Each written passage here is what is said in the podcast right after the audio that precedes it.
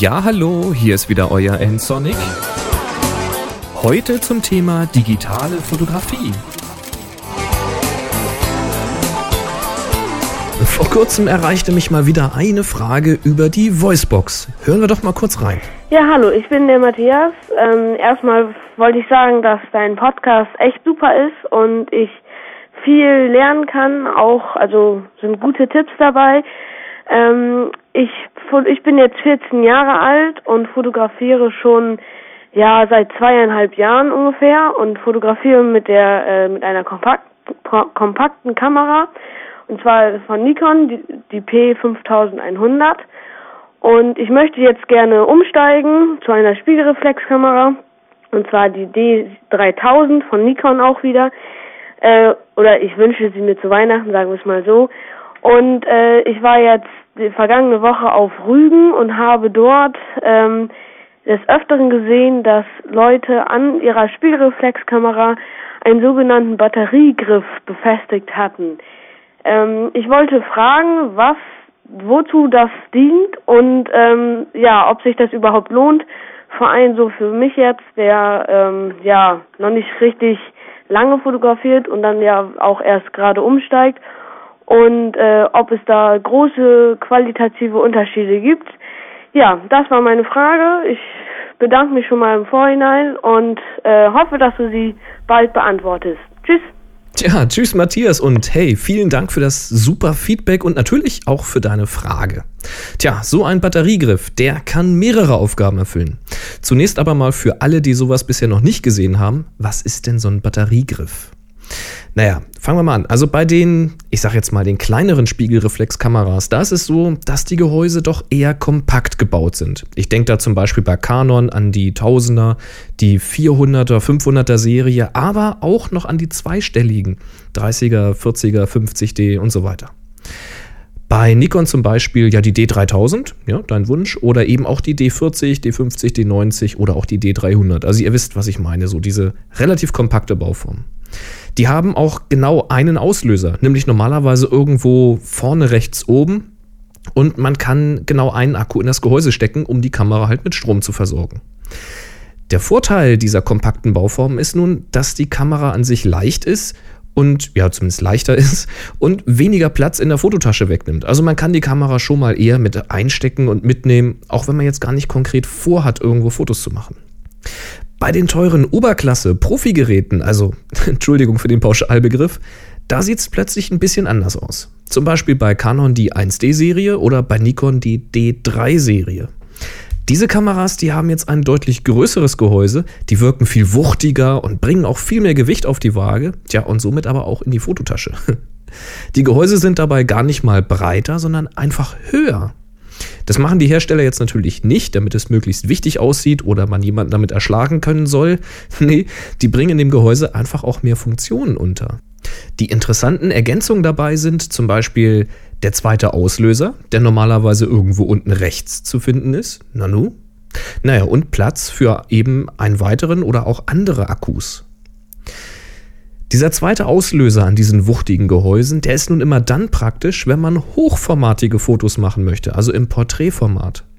Dann muss man nämlich keine Verrenkung mehr machen und irgendwie den Arm so halb über den Kopf oder irgendwie unters Kinn sich drücken, ähm, sondern man hält die Kamera eben ganz normal und ja völlig entspannt in der Hand, genau wie beim Querformat eben auch. Und das hilft dann eben dabei, Verwacklung oder gar schiefe Bilder zu vermeiden. Und normalerweise haben diese großen Gehäuse dann auch noch weitere Bedienelemente verdoppelt, zum Beispiel Einstellräder für, oder Knöpfe für den Belichtungsspeicher und so weiter und so fort. Was man eben so alles braucht, wenn man die Kamera um 90 Grad gedreht bequem halten und bedienen möchte. Ausdauer ist natürlich auch ein Thema. Wer viele Fotos macht oder ja auf längeren Ausflügen ist, der braucht viel Strom. In die großen Gehäuse passen dann häufig gleich zwei Akkus. Man kann also einfach länger mit der Kamera arbeiten, ohne für einen Akkuwechsel irgendwas unterbrechen zu müssen. Und bei einigen Geräten kann man dann eben alternativ auch normale Akkus oder Batterien im AA-Format verwenden. Das ist natürlich sehr praktisch, weil diese Batterien, die kriegt man eben auch in entlegenen Gegenden an Kiosken oder Tankstellen. Zurück zum Batteriegriff. Der Batteriegriff ist im Grunde eine Erweiterung, um aus einem kompakten Spiegelreflexgehäuse ein wuchtiges zu machen. Der Griff wird einfach unter die Kamera drunter geschraubt, ja, und schon hat man auch einen zweiten Auslöser für Hochformatbilder und man hat auch Platz für mehrere oder eben alternative Akkus. Bei Canon ist es jetzt so, dass man den Akku aus dem Gehäuse entfernt und den Verschlussdeckel abmontiert. Das ist so ein Federverschluss.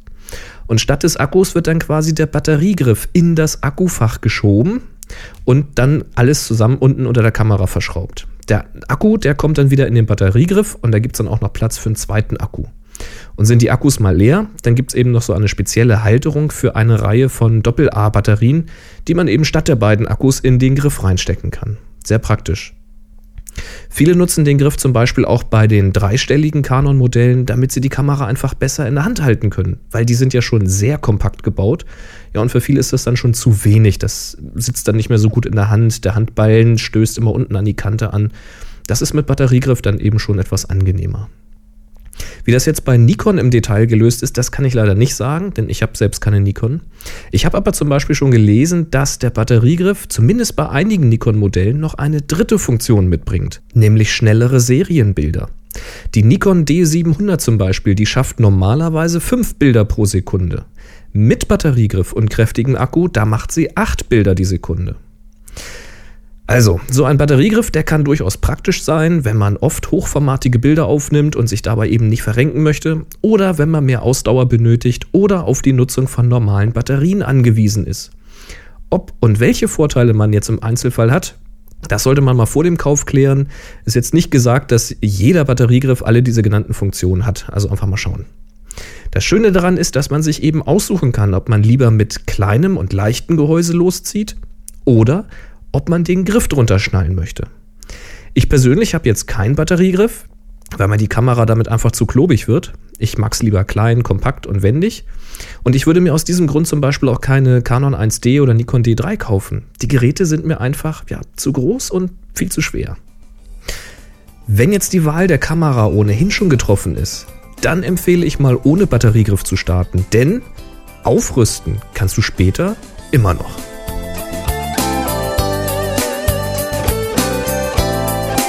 Ja, wie sieht's bei euch aus? Nutzt ihr einen Batteriegriff und wenn ja, warum eigentlich? Schreibt doch mal genau wie eure Fragen, Kommentare und Ergänzungen, zum Beispiel auf der Webseite www.nsonic.de. Da könnt ihr einfach zu jeder Folge einen Kommentar hinterlassen. Geht auch alles per E-Mail einfach an info@nsonic.de. Gerne auch mit einem MP3 hinten dran, wo ihr eure Frage einfach mal aufgenommen habt. Nsonic schreibt sich N-S-O-N-I-C. Und solltet ihr gerade kein Mikrofon zur Hand haben, kein Problem, das geht mit jedem Telefon. Einfach auf die Voicebox anrufen unter 05551 995874. Tja, da meldet sich sofort der Anrufbeantworter und ihr könnt sofort drauf quatschen, eure Fragen und Kommentare loswerden. Über eure Bewertung freue ich mich natürlich im iTunes Store. Da findet ihr mich auch unter nsonic und bei podster.de auch unter nsonic. Tja, und wenn es euch gefallen hat, dann empfehlt mich bitte weiter. Und jetzt wünsche ich euch noch ausreichend Energie und viel Hochformatiges. Macht's gut, bis zum nächsten Mal. Tschüss. Sie hörten eine weitere Produktion von nsonic www.nsonic.de